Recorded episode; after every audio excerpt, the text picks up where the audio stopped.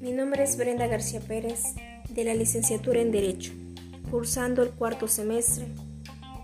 En este pequeño audio voy a hacer mención acerca de nuestro Código Penal de Veracruz, basado en los delitos sexuales. Capítulo 2. Violación. Artículo 184. A quien por medio de la violencia física o moral tenga cópula con una persona, se le impondrá de 6 a 20 años de prisión y multa de hasta 400 días de salario. Se entiende por cópula la introducción del pene en el cuerpo de la víctima por vía vaginal, anal u oral.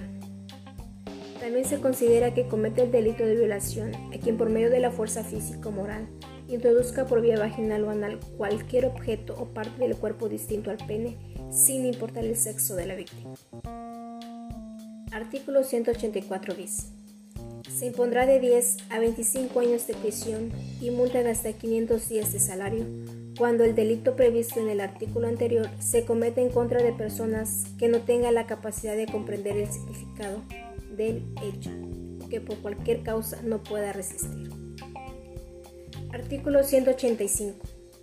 La violación se considera agravada y se sancionará con pena de 10 a 30 años de prisión y multa de hasta mil días de salario cuando concurra uno o más de los siguientes supuestos. 1. Que se cometa por dos o más personas. 2.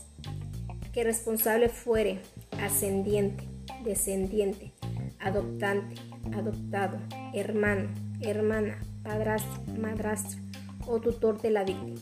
Fuere o haya sido concubina, concubinario, pareja sentimental del padre o de la madre de la víctima. 3 que el responsable tenga bajo su custodia, guarda o educación a la víctima. 4. Que se cometa por quien desempeña un empleo, cargo o comisión pública o en ejercicio de una profesión, empleo o ministerio religioso, utilizando los medios o circunstancias que ello le proporciona. 5. Que se obliga a la víctima a consumir o se le suministre sin su consentimiento drogas o cualquier otra sustancia que imposibilite su definición de manera total, parcial, momentánea o permanente. 6.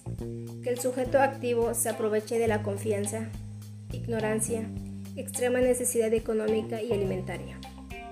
7. Que se realice en vehículos de transporte público de pasajeros o cualquier otro que preste servicios similares. 8. Que el responsable añade el domicilio de la víctima.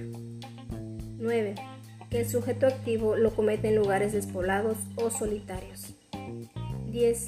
Que se lleve a cabo al interior de instituciones educativas o en establecimientos públicos o privados en los que se preste el servicio de auxilio o refugio de personas, en ambos casos si es cometido por personal de las mismas. Además de las sanciones arriba señaladas, en los casos respectivos, el responsable perderá la patria potestad o la tutela, así como el derecho de heredar por ley del ofendido. En el caso previsto en la fracción cuarta, además de las sanciones arriba indicadas, se impondrá destitución en su caso para desempeñar otro empleo, cargo o comisión pública, o para ejercer profesión hasta por cinco años.